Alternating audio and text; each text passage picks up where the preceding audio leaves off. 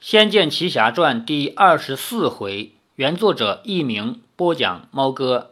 上一回说到，李逍遥住在林家，先是被林老爷叫过去算算命，算命的结果是李逍遥跟林月如两个人八字很合，将来大富大贵，儿孙满堂。然后李逍遥来到花园里边，跟林月如还有一番聊天。林月如呢，难得穿上了漂亮的衣服。原来她已经芳心已动，愿意嫁给李逍遥了。不叫嫁给李逍遥啊，要让李逍遥招赘到他们家。而李逍遥呢，因为他跟林月如是没有感情的，而且他真正爱的是赵灵儿，还要肩负起送赵灵儿去苗疆的这一个重大任务，所以他还担心着你不会是要整我吧？先要跟我搞一个结婚婚礼，然后再来整我吧？就在这个时候。突然听到有人叫道：“老爷，老爷，快来人呀！”林月如惊道：“是冬梅的声音。”她跃出凉亭，朝声音传来的方向奔去。李逍遥也紧跟着。没多久，许多持着火把与灯笼的家丁都聚来了。只见一个人不停尖叫着奔跑出来。林天南不知何时已来了，大声道：“冬梅，在吵闹什么？”他们林家的丫鬟前面已经出现过春兰、夏竹。秋菊，这里出来的是冬梅。林天南说：“冬梅在吵闹什么？因为在大家大宅里面是有规矩的，一般来说是不能有一丁点声音的。居然还大吵大嚷的跑着。那丫鬟冬梅扑通的跪在林天南面前，不停发抖，说：‘有有妖怪，西厢房里有妖怪，好可怕！’林天南沉着脸说：‘妖怪竟敢在林家堡作乱！’冬梅抖个不停，说。”真的，真的有妖怪在在赵姑娘的房里有妖怪。李逍遥大惊，林月如也说：“灵儿妹妹在房间里吗？那可糟了。”林天南转身对管家说：“林中，快去召集家丁，记得多带些火把。”林中忙应了一声，转身离开大厅。李逍遥早已不管众人，往西厢房的方向奔去，却没有注意到林月如也跟过来了。越接近西厢房，骚动就越来越大。好几个惊慌的丫鬟边逃边叫嚷着。李逍遥奔至西厢外面，林月如一把揪住了一名婢女，喝道：“究竟发生了什么事？”婢女颤声说：“是是一只半人半蛇的妖怪，就在厢房里面。”李逍遥问道：“灵儿，灵儿人呢？”婢女说：“没见到赵姑娘。”李逍遥就要往里冲进去，却被林月如拉住了，说：“别去。”李逍遥说。灵儿一定在里面，我要去救灵儿出来。林月如说：“等一等，现在进去很危险，里面一片漆黑，什么也看不见。我已经叫人去取火烛了。”李逍遥说：“我等不了，便要往内冲。幸好此时家丁已经将火把送来，林月如接了，说：‘好，我跟你进去。’林月如与李逍遥快步奔入西厢，幽幽暗暗之中，两人快步奔入赵灵儿休息的房间内。只见前方有一个隐约的身影在地上盘旋蠕动。李逍遥喝道：“何方妖孽，竟敢在此撒野，还不束手就擒？”这个时候，李逍遥当然不可能想到这个模样的妖怪竟会就是赵灵儿，所以他的第一感觉就是有人在赵灵儿的房间里撒野嘛。但是他这样一问呢，我觉得对于赵灵儿来说也是一个很沉重的打击。因为赵灵儿这个时候的感觉是什么呢？她的法力灵力已经无法维持她的人形，现在她一定是最难过的时候。假如说李逍遥是知道这一切的，跑过去温柔的把她抱起来，我相信赵灵儿可以选择不离开。但是李逍遥闯进房间，第一句话就是问道：“何方妖孽，竟敢在此撒野，还不束手就擒？”这样一句话，对于此时难过的生不如死的赵灵儿来说，应该说是一个迎头痛击，所以只能给天真烂漫的赵灵儿一个无可奈何的选择，逼得他没有办法跟李逍遥解释这一切，只好撒手就走。林月如拉住了李逍遥，说：“李大哥，等一下！”那巨大的蛇影扭动着，头部转了过来，突然间笔直飞向李逍遥和林月如的方向。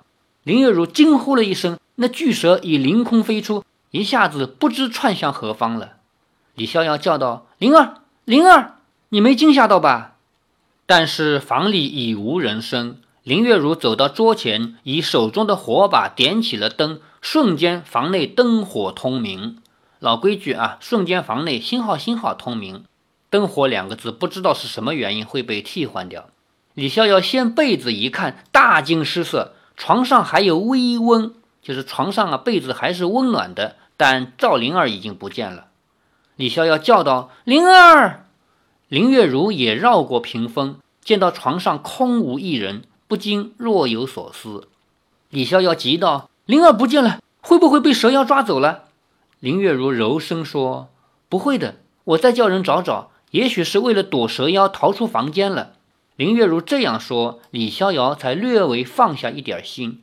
林月如转头对门外探头探脑的婢女们说：“还不去找人？叫所有的人都去找，城里找不到就到城外找，翻遍全苏州也要把灵儿妹妹找回来。”这个时候，林天南却大步走了进来，说：“不必了，由他去吧。”李逍遥一愣，林天南挥了一下手，要所有的丫鬟家丁们离开，脸色沉重地坐了下来。林月如说：“爹，为什么？”林天南铁青着脸说：“你们自己问问冬梅吧，是她最先发现妖怪的。”林月如望向怯怯地站在林天南背后的丫鬟冬梅，说。冬梅，妖怪从哪里跑进来的？赵姑娘又到哪里去了？冬梅小声发着抖说：“奴婢正在打扫房间时，突然听到赵姑娘的惨叫，就急忙赶过来，看到看到。”李逍遥急问：“你看到什么？”冬梅声音更低了：“看到床上有只蛇妖，那蛇妖好像是是赵姑娘。”李逍遥怒道：“你胡说！”林月如也说：“冬梅。”你不可以乱说，赵姑娘怎么会是蛇妖？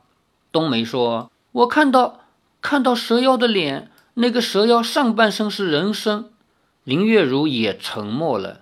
她所见到的蛇妖上半身确实是人，而且林月如也真的看见了蛇妖的面孔。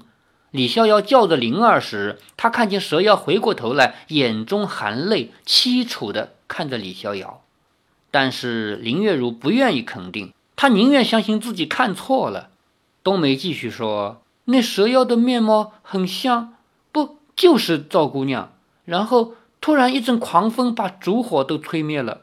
李逍遥说：“我不相信，灵儿不会是蛇妖。这件事我会查清楚的。没有找到灵儿，我是不会回来的。”李逍遥说完，便推开众人往外奔去。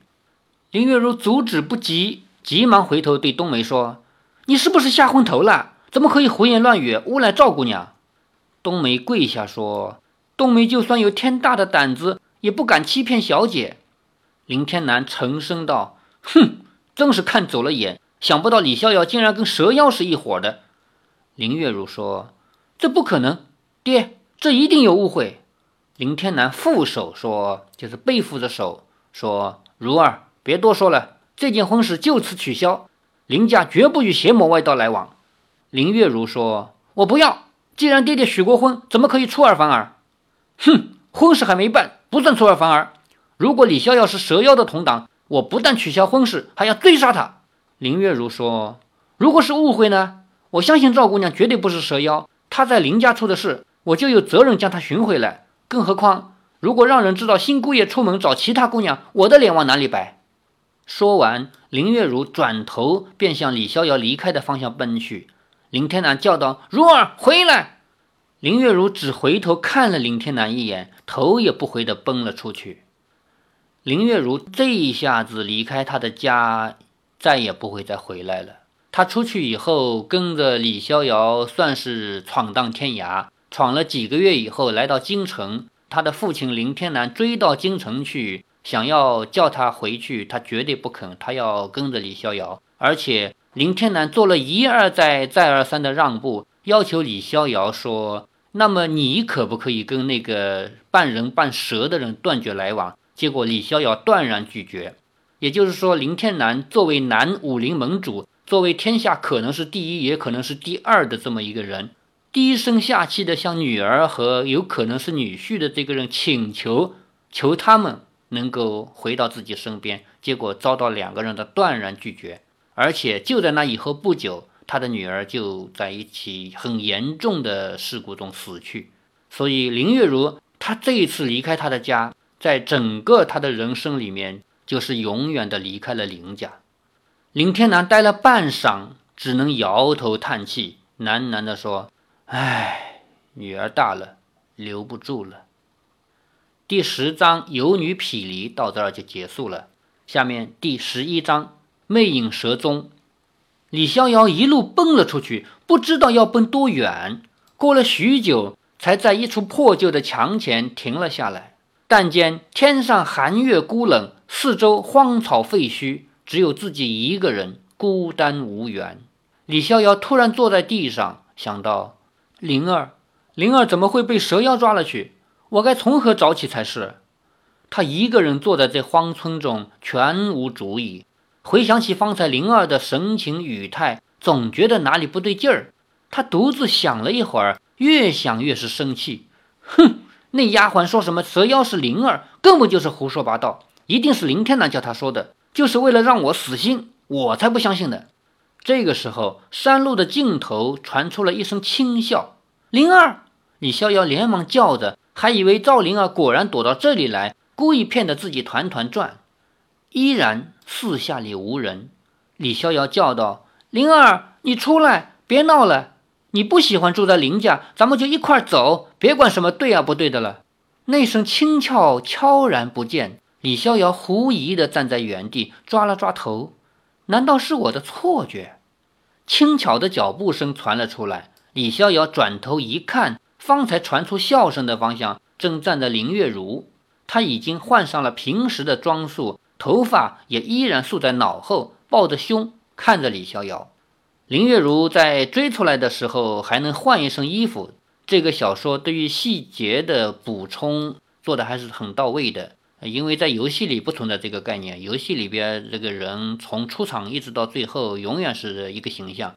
这个毕竟是九几年的老游戏嘛，分辨率啊什么东西都不可能支持说让角色还能换换衣服。是你啊，李逍遥有些失望。林月如在山路前方望着他，神情有些忧郁，随即一挑长眉说：“是我，怎样？够失望了吧？”李逍遥转身便走，不予理他。林月如在背后跺着脚说：“喂，你就这样摸着鼻子走了？你的心肝宝贝儿不见了，够你伤心的了，活该！”李逍遥转身怒道：“要幸灾乐祸，只管去，我可不想理你。”林月如气得几乎说不出话来，说：“我幸灾乐祸？有人这么巴巴的追来幸灾乐祸的？你这样不识好人心，到时就永远找不到你的灵儿，让你自个儿哭死，我也不管。”李逍遥站定了，转身瞪着他说。你到底想怎样？蛮不讲理！林月如恨恨地说：“是我又丑又凶，不像你的灵儿又美又温柔。我说的话全是狗屎，你不消一顾就算了，让你自己去乱找，找一辈子。”李逍遥听出点不对来说：“你在说什么？干嘛扯这个美呀丑的？”林月如一踢地上的石头，叫道：“你明明说过我又丑又凶，我就是这样，我就是幸灾乐祸的坏女子。”李逍遥愣了愣，说。我哪有说你又丑又凶？你发神经了吗？林月如瞪视着他，咬紧了唇。李逍遥拼命的想，用力的想，说他凶已经说了好几万遍了。可是李逍遥真不记得说过他丑。事实上，他不但不丑，还有着倾国之貌。我我真的说过？李逍遥被他看得有点心虚起来。林月如只是板着脸不说话。李逍遥说：“我绝对没有说过。万一……”嗯，不小心说了，那我跟你道个歉，对不起了。李逍遥便要离去，林月如又叫住了他。喂，我再问你。李逍遥急着要找赵灵儿，有些不耐烦的停了下来。我问你，我我真的很丑吗？李逍遥说：“你别乱想，没有的事儿，你美极了。你不是骗我的？我干什么骗你？你去问刘静元，他会把书上全部的句子搬下来称赞你。”林月如微微一笑，说：“我就信你一回。哼，你这个呆瓜，三更半夜的，打算从何找起啊？”李逍遥说：“你说什么？”林月如玩着头发，笑道：“我问你，要从何找起？灵儿妹妹，胡蹦乱撞，像条傻狗似的。你怎么？”李逍遥本来气他这样奚落自己，却突然想通了，说：“你要帮我找灵儿。”你知道她会上哪儿？”林月如故意看着别的地方，高高在上的说：“这个嘛，看你怎么求我喽。”我，哎，我谢谢你。林月如说：“你也别谢，我可不是为了你，而是为了灵儿妹妹。好歹她是在我家失踪的，道义上我有责任把她找回来。”李逍遥既惊讶又感激，这一回是真心诚意的说：“谢谢你，谢谢你，林姑娘。我从不知道你是这样一个热心肠的好女子。”林月如脸色又一变，说：“难道你就只会叫我林姑娘？”李逍遥心里想：“我还差点说漏了嘴，叫你刁蛮小姐呢。”他当然不会说这个话，笑问道：“不然该怎么叫你？”林月如说。我也不要你叫我姑奶奶，占你这个便宜，半点意思也没有。算了，你大我一岁，我委屈点叫你大哥。那你看你该怎么叫我？李逍遥说：“月如妹子，这样对了吧？”林月如嫣然一笑，看起来十分开心。李逍遥不知道为何改了口，他就这么高兴，更是觉得女人心实在难懂。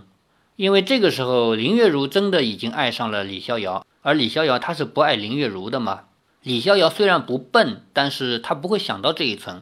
林月如他面前站着一个自己喜欢的男孩，他叫一声大哥，当然是很幸福的；而大哥肯叫自己妹子，那当然也很幸福的。所以李逍遥作为一个男人，他没有这么细腻的感觉，他一时半会儿也想不通。但是接下来这一层，他们这样走下去，李逍遥一点儿都不笨，他是看得出来林月如的心思的。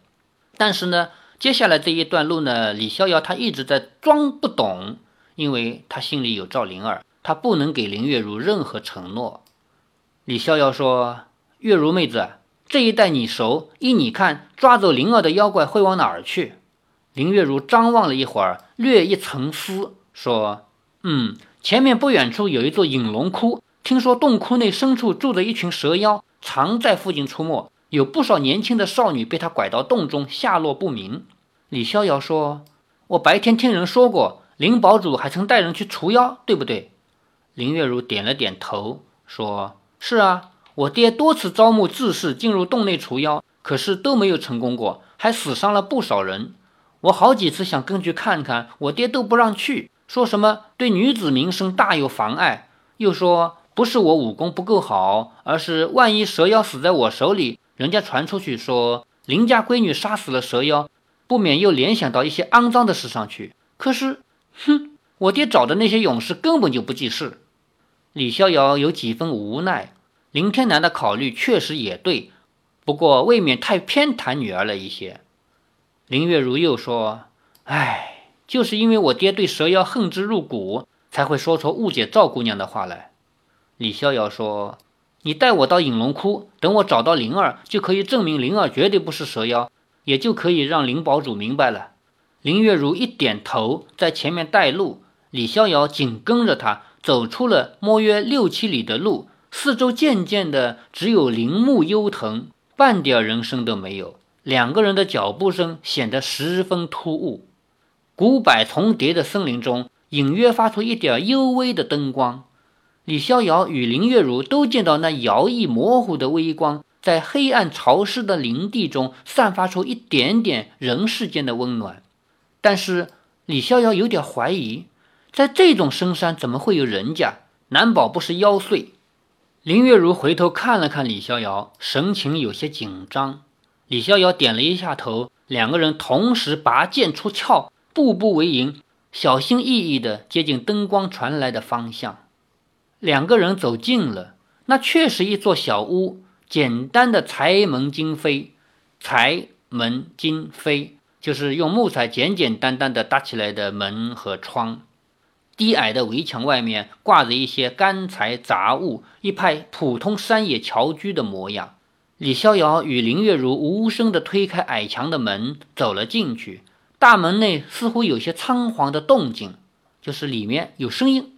李逍遥一把推门而入，对方立刻大叫：“哇！不要抓我，不要抓我！老汉家里就只有这些破木材，没有啥值钱的东西给你们了。”李逍遥和林月如都咦的一下，灯光下一眼就可以看完，这个小室中只有两床一桌，以及隐匿在黑暗中的简陋家具。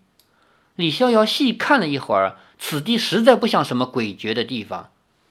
那老头肤色黝黑，干干瘦瘦的，一双眼睛中散发出无比的惊恐。李逍遥这才注意到自己和林月如都拿着剑，很像图谋不轨似的，连忙收了剑，说：“抱歉，让您误会了，这位老丈，我们不是坏人，实在不好意思，深夜冒犯了。”那老头结结巴巴地说：“要什么只管拿去，只要别杀我。”林月如说：“老丈，我们不是坏人。”那老头儿都快哭出来了，说是大王，你你们不是坏人，小的不敢说你们是坏人。李逍遥说：“我们无意冒犯，只是这荒山野岭的，竟然有人家，觉得很奇怪，所以来探一探罢了。”那老头儿这才敢望向他们，颤声说：“那两位是是隐龙窟的大王们？”老头把他们当成是蛇妖一伙的了。居然把他们当妖怪了！林月如擦着手说：“我们是好好的人，为何把我们当妖怪？”那老头说：“两位这么晚闯进这个荒野，不是隐龙窟的大王，难道会是一般人？”李逍遥笑道：“我们正是一般人。”那老头惊讶地说：“你们来这里干什么？你又为何一个人住在这种地方，让人误会？”那老人愁眉苦脸地说：“我当然也不想啊。”可是我自小就住在这里，这里以前是一个小村落，要不是蛇妖一年比一年猖狂，大家都搬走，也不会落到我一个人呢。李逍遥说：“您就一个人守着家？”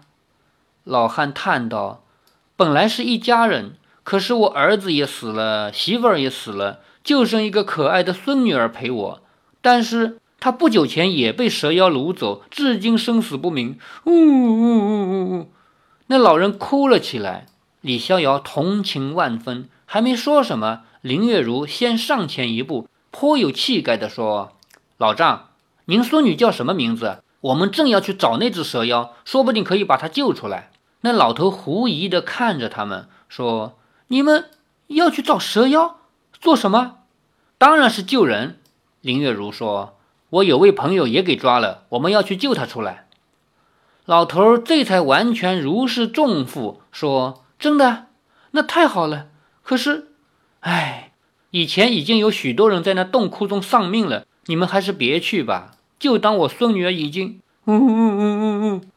李逍遥说：“老丈，我是不会放弃救人的，我非要救我朋友出来不可。您也一定很想念您的孙女吧？那就不能放弃希望。”老头说：“唉，我孙女叫张小慧。”你们如果真的去救人，那千万要小心呐。林月如说：“我们会的。您知道蛇妖出没的地方是不是？”